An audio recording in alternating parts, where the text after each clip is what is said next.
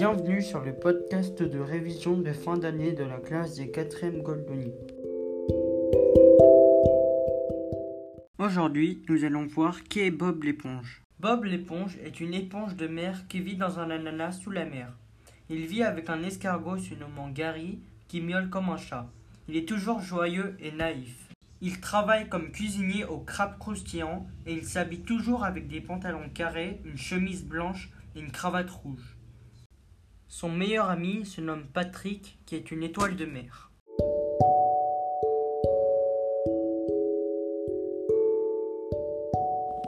C'était le podcast de révision de fin d'année de la classe des 4e Goldoni.